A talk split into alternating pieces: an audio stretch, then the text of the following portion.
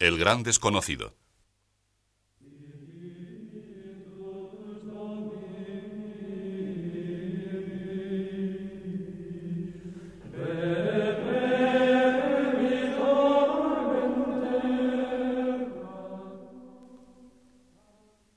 Los Hechos de los Apóstoles, al narrarnos los acontecimientos de aquel día de Pentecostés, en el que el Espíritu Santo descendió en forma de lenguas de fuego sobre los discípulos de nuestro Señor, nos hacen asistir a la gran manifestación del poder de Dios, con el que la Iglesia inició su camino entre las naciones. La victoria que Cristo, con su obediencia, con su inmolación en la cruz y con su resurrección, había obtenido sobre la muerte y sobre el pecado, se reveló entonces en toda su divina claridad. Los discípulos, que ya eran testigos de la gloria del resucitado, experimentaron en sí la fuerza del Espíritu Santo. Sus inteligencias y sus corazones se abrieron a una luz nueva. Habían seguido a Cristo y acogido con fe sus enseñanzas, pero no acertaban siempre a penetrar del todo su sentido.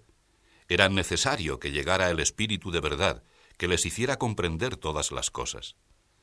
Sabían que sólo en Jesús podían encontrar palabras de vida eterna, y estaban dispuestos a seguirle y a dar la vida por él. Pero eran débiles, y cuando llegó la hora de la prueba, huyeron, lo dejaron solo. El día de Pentecostés todo eso ha pasado. El Espíritu Santo, que es espíritu de fortaleza, los ha hecho firmes, seguros, audaces.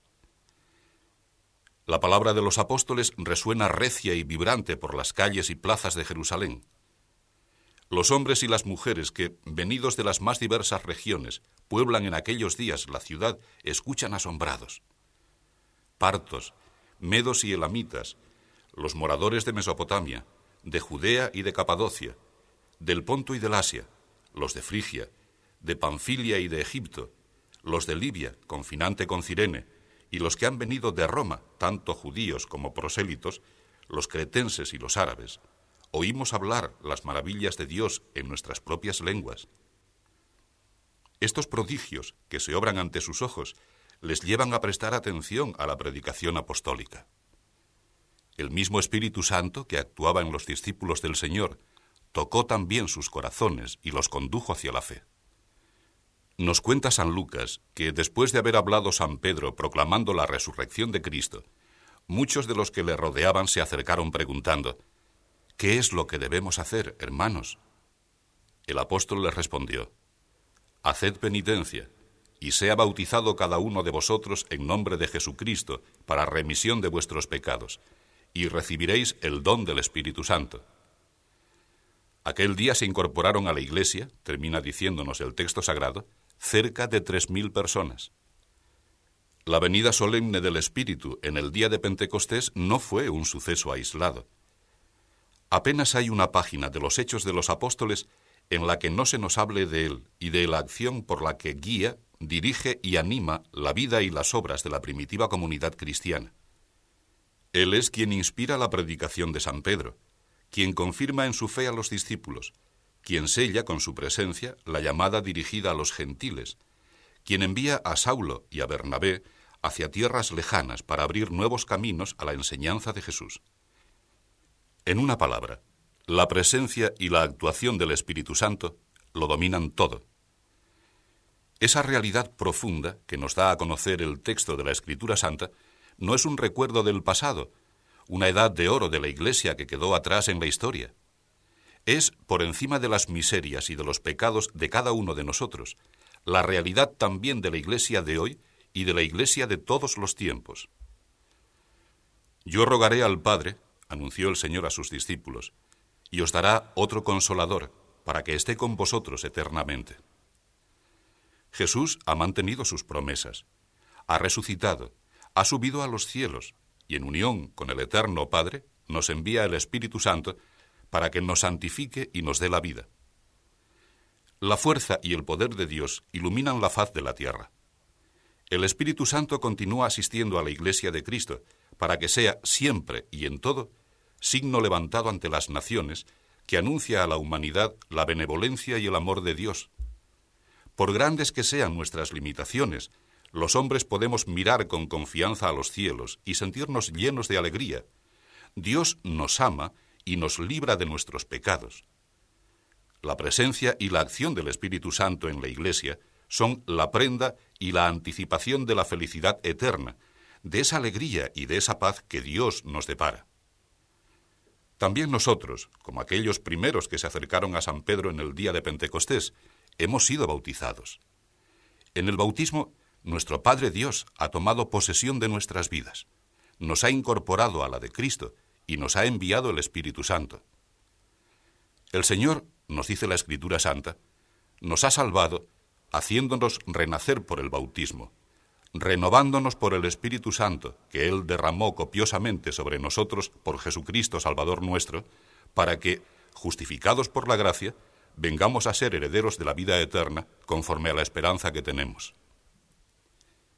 La experiencia de nuestra debilidad y de nuestros fallos, la desedificación que puede producir el espectáculo doloroso de la pequeñez o incluso de la mezquindad de algunos que se llaman cristianos, el aparente fracaso o la desorientación de algunas empresas apostólicas, todo eso, el comprobar la realidad del pecado y de las limitaciones humanas, puede sin embargo constituir una prueba para nuestra fe y hacer que se insinúen la tentación y la duda. ¿Dónde están la fuerza y el poder de Dios? Es el momento de reaccionar, de practicar de manera más pura y más recia nuestra esperanza y, por tanto, de procurar que sea más firme nuestra fidelidad. Permitidme narrar un suceso de mi vida personal, ocurrido hace ya muchos años. Un día, un amigo de buen corazón, pero que no tenía fe, me dijo mientras señalaba un mapa mundi. Mire de norte a sur y de este a oeste. ¿Qué quieres que mire? le pregunté. Su respuesta fue, el fracaso de Cristo. Tantos siglos procurando meter en la vida de los hombres su doctrina, y vea los resultados.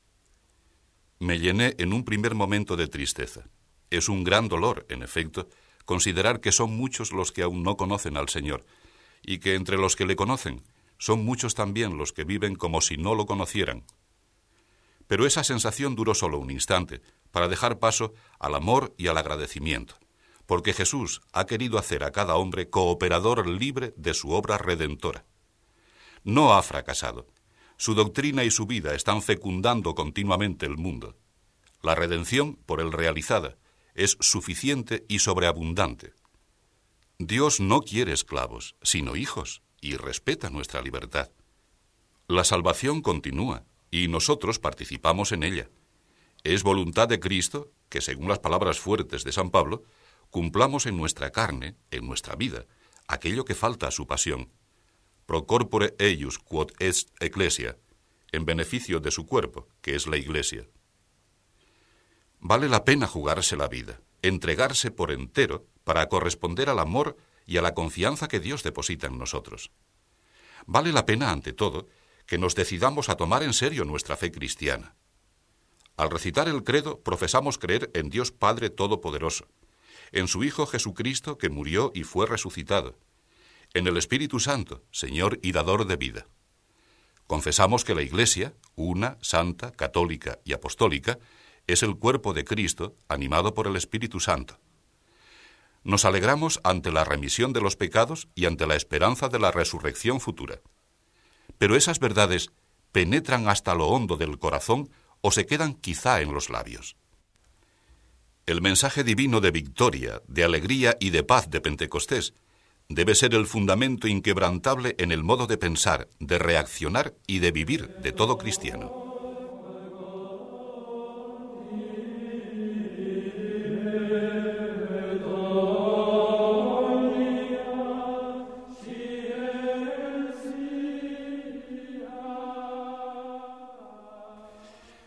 Non est abreviata manus domini.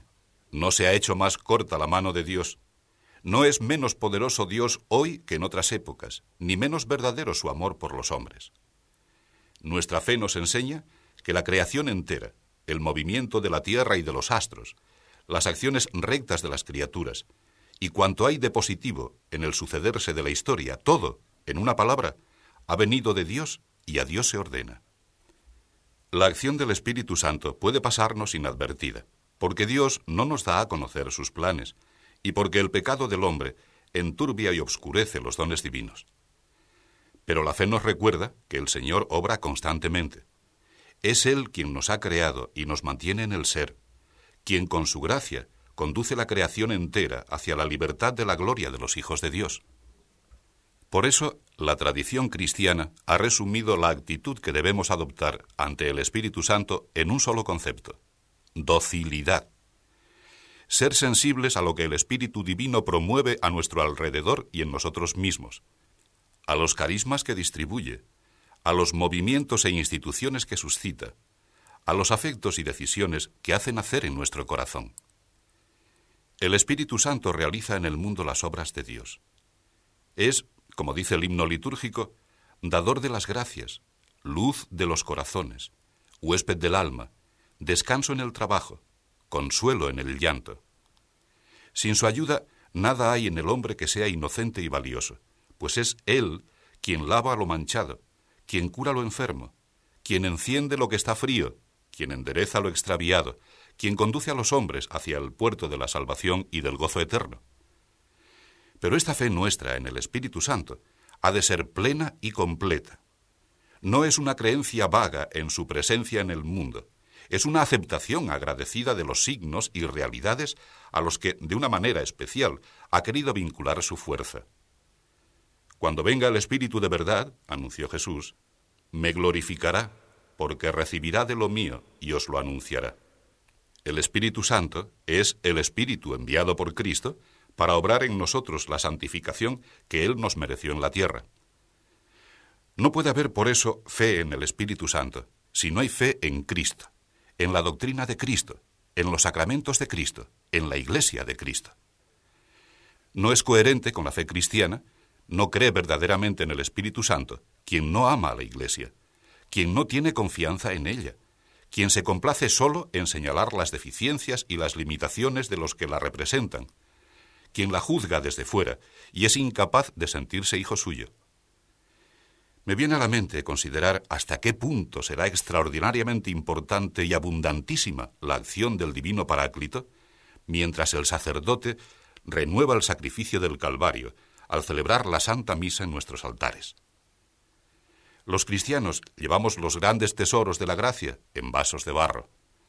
Dios ha confiado sus dones a la frágil y débil libertad humana, y aunque la fuerza del Señor ciertamente nos asiste, nuestra concupiscencia, nuestra comodidad y nuestro orgullo la rechazan a veces y nos llevan a caer en pecado. En muchas ocasiones, desde hace más de un cuarto de siglo, al recitar el credo y afirmar mi fe en la divinidad de la Iglesia, una santa, católica y apostólica, añado, a pesar de los pesares. Cuando he comentado esa costumbre mía y alguno me pregunta a qué quiero referirme, respondo, a tus pecados y a los míos. Todo eso es cierto, pero no autoriza en modo alguno a juzgar a la Iglesia de manera humana, sin fe teologal, fijándose únicamente en la mayor o menor cualidad de determinados eclesiásticos o de ciertos cristianos. Proceder así es quedarse en la superficie. Lo más importante en la Iglesia no es ver cómo respondemos los hombres, sino ver lo que hace Dios. La Iglesia es eso, Cristo presente entre nosotros, Dios que viene hacia la humanidad para salvarla, llamándonos con su revelación, santificándonos con su gracia, sosteniéndonos con su ayuda constante en los pequeños y en los grandes combates de la vida diaria.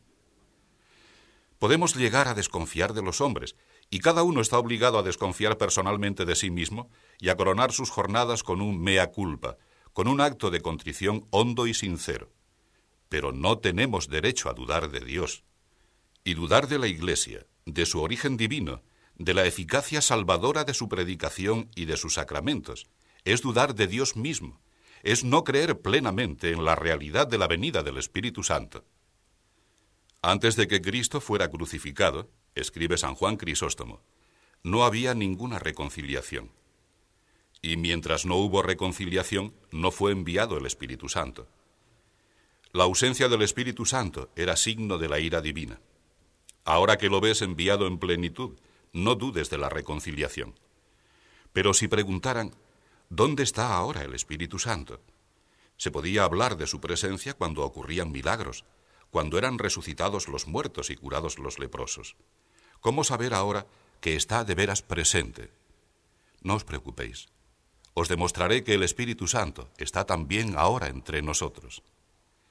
Si no existiera el Espíritu Santo, no podríamos decir, Señor Jesús, pues nadie puede invocar a Jesús como Señor si no es en el Espíritu Santo. Si no existiera el Espíritu Santo, no podríamos orar con confianza. Al rezar, en efecto, decimos, Padre nuestro que estás en los cielos. Si no existiera el Espíritu Santo, no podríamos llamar Padre a Dios. ¿Cómo sabemos eso? Porque el apóstol nos enseña, y por ser hijos, envió Dios a nuestros corazones el Espíritu de su Hijo, que clama, Abba, Padre. Cuando invoques, pues, a Dios Padre, acuérdate de que ha sido el Espíritu quien, al mover tu alma, te ha dado esa oración. Si no existiera el Espíritu Santo, no habría en la Iglesia palabra alguna de sabiduría o de ciencia, porque está escrito, es dada por el Espíritu la palabra de sabiduría. Si el Espíritu Santo no estuviera presente, la Iglesia no existiría. Pero, concluye San Juan Crisóstomo, si la Iglesia existe, es seguro que el Espíritu Santo no falta.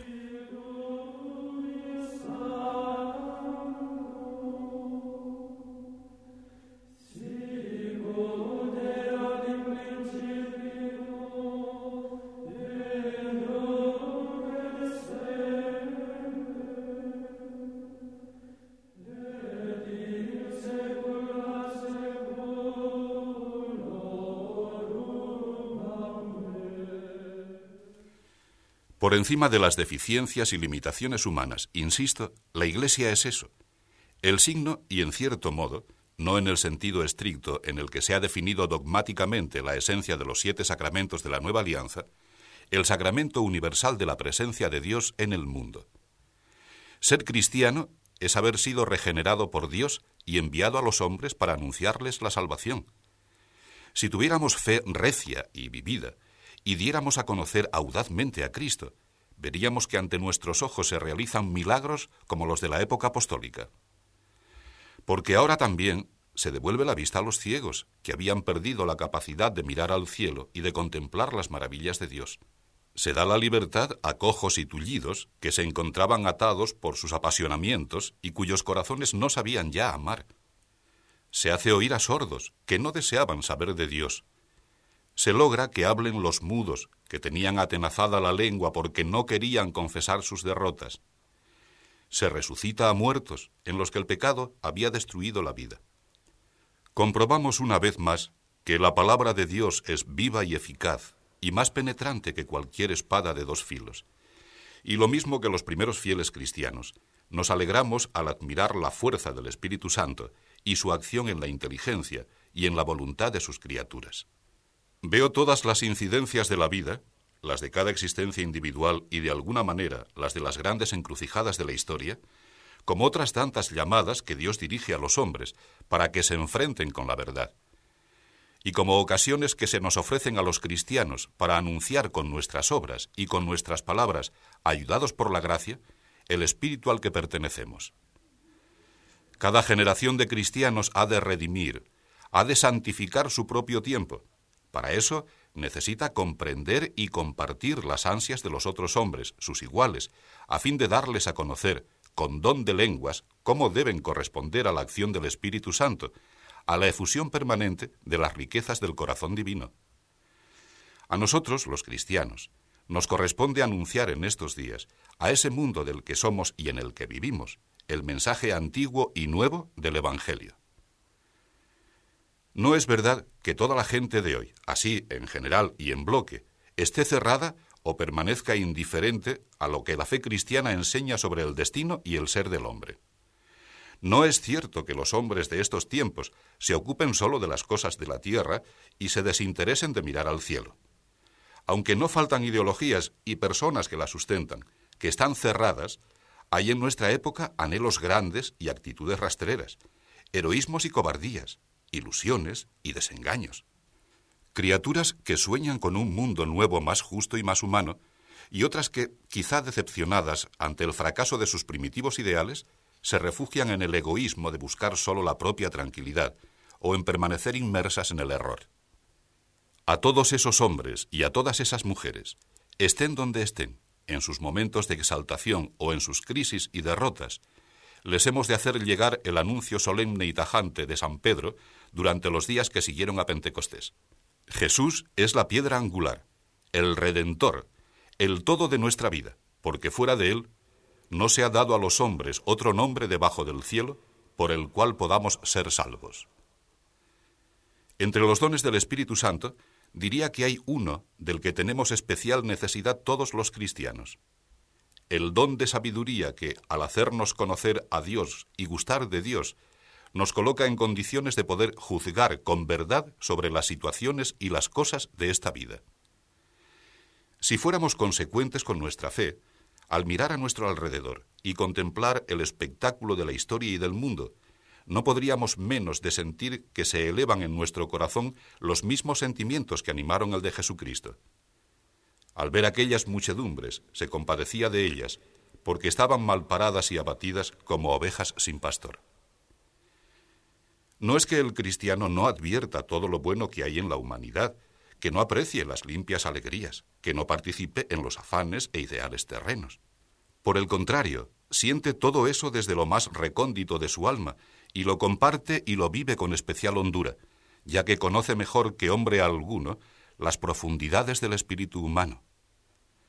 La fe cristiana no achica el ánimo, ni cercena los impulsos nobles del alma, puesto que los agranda al revelar su verdadero y más auténtico sentido, no estamos destinados a una felicidad cualquiera, porque hemos sido llamados a penetrar en la intimidad divina, a conocer y amar a Dios Padre, a Dios Hijo y a Dios Espíritu Santo, y en la Trinidad y en la unidad de Dios a todos los ángeles y a todos los hombres. Esa es la gran osadía de la fe cristiana, proclamar el valor y la dignidad de la humana naturaleza y afirmar que mediante la gracia que nos eleva al orden sobrenatural, hemos sido creados para alcanzar la dignidad de hijos de Dios.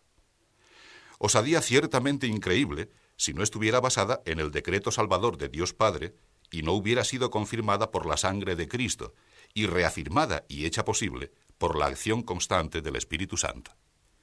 Hemos de vivir de fe, de crecer en la fe, hasta que se pueda decir de cada uno de nosotros, de cada cristiano, lo que escribía hace siglos San Basilio, uno de los grandes doctores de la Iglesia Oriental.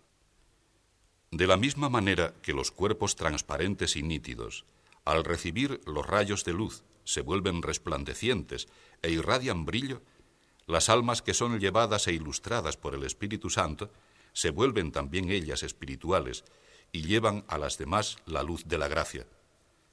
Del Espíritu Santo proviene el conocimiento de las cosas futuras, la inteligencia de los misterios, la comprensión de las verdades ocultas, la distribución de los dones, la ciudadanía celeste, la conversación con los ángeles.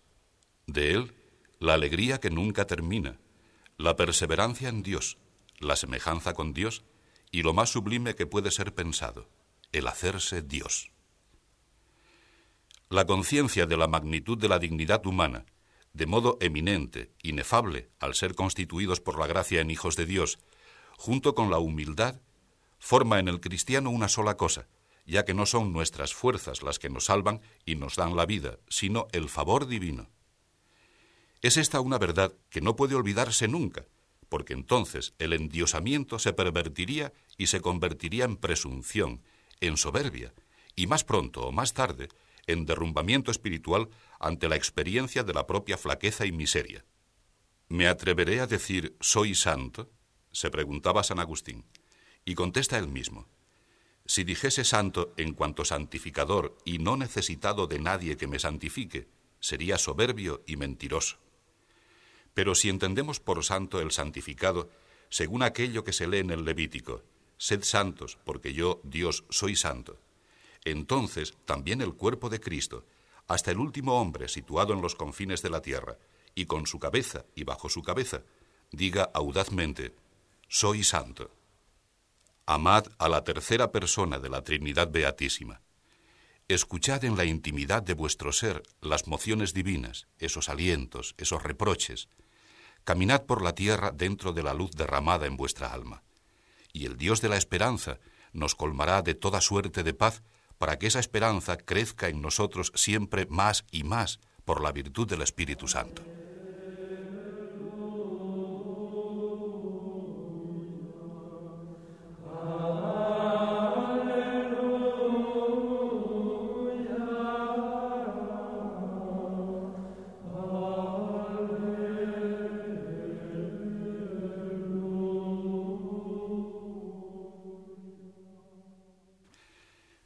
Según el Espíritu Santo es vivir de fe, de esperanza, de caridad. Dejar que Dios tome posesión de nosotros y cambie de raíz nuestros corazones para hacerlos a su medida.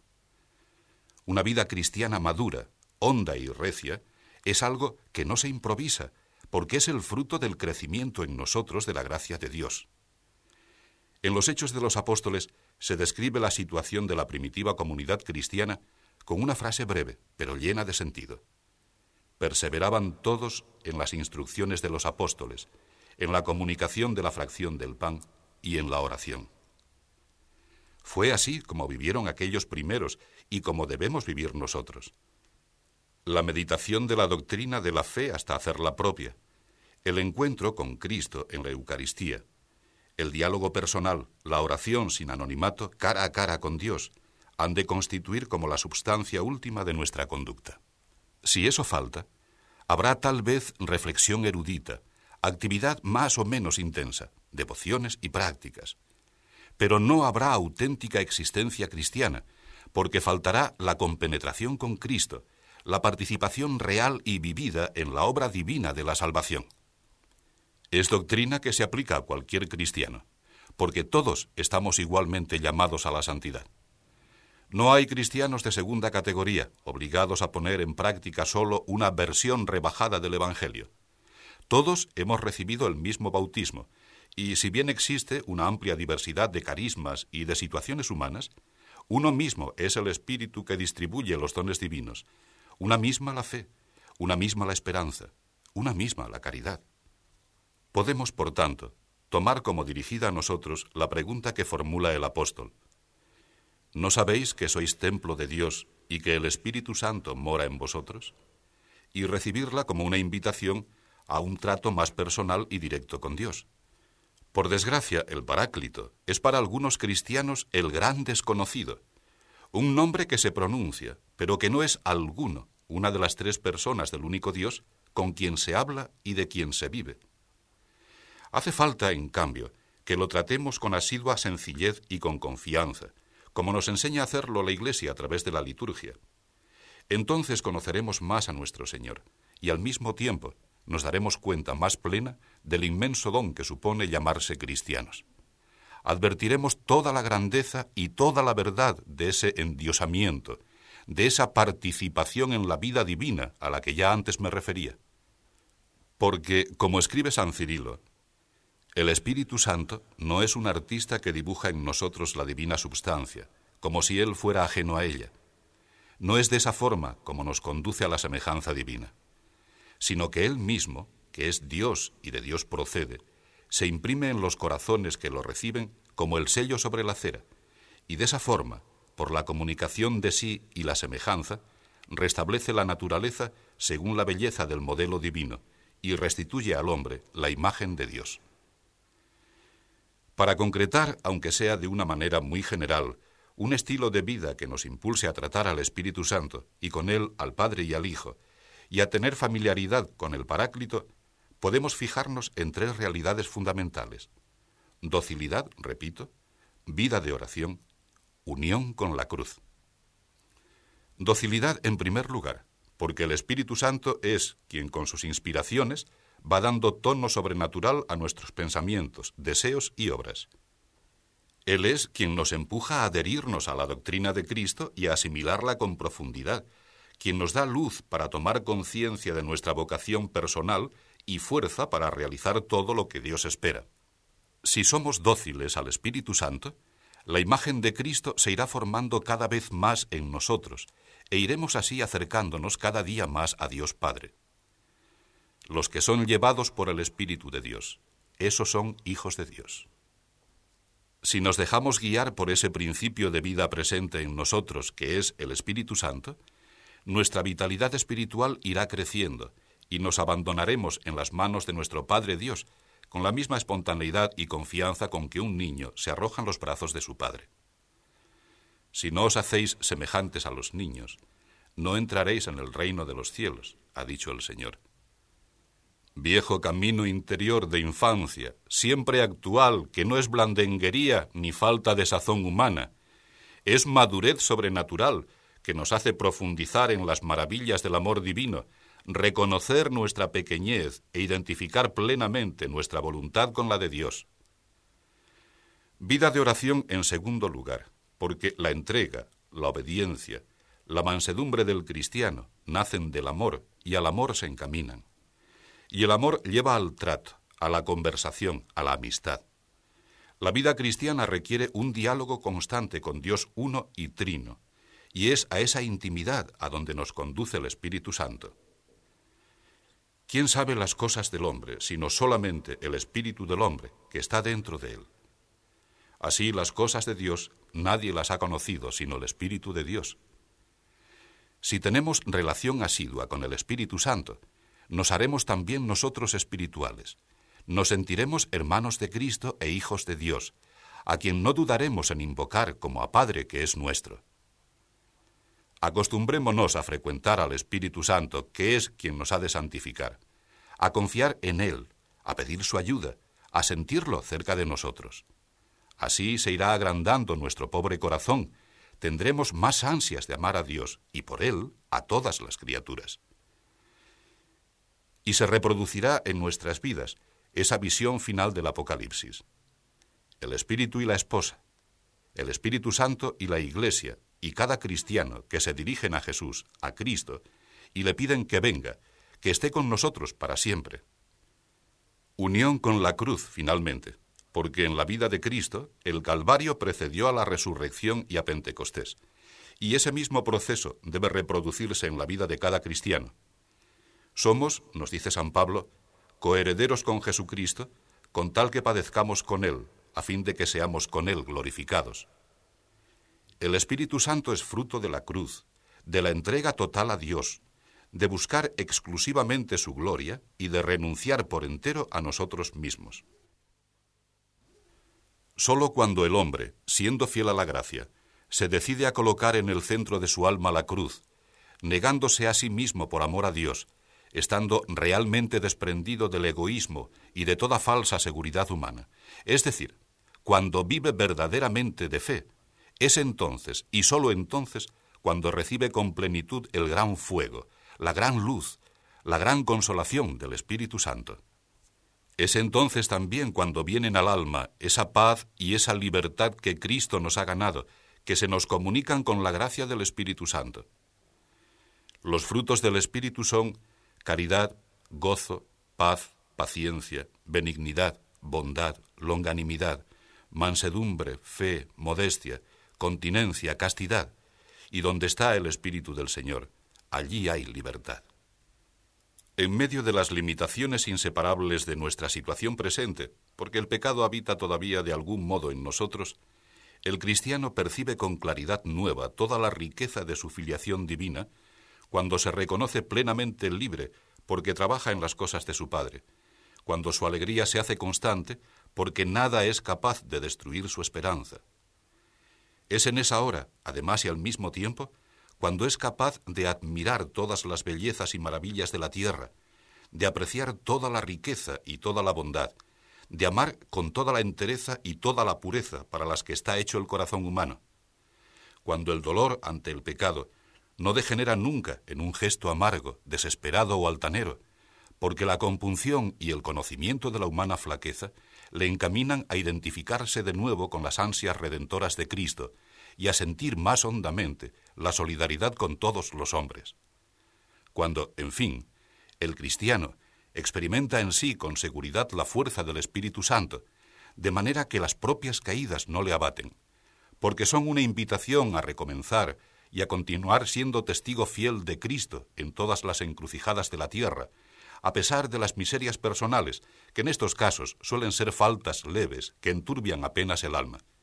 Y aunque fuesen graves, acudiendo al sacramento de la penitencia con compunción, se vuelve a la paz de Dios y a ser de nuevo un buen testigo de sus misericordias.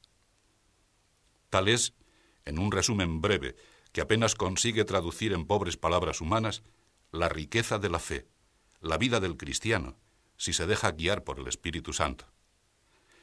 No puedo, por eso, terminar de otra manera que haciendo mía la petición que se contiene en uno de los cantos litúrgicos de la fiesta de Pentecostés, que es como un eco de la oración incesante de la Iglesia entera.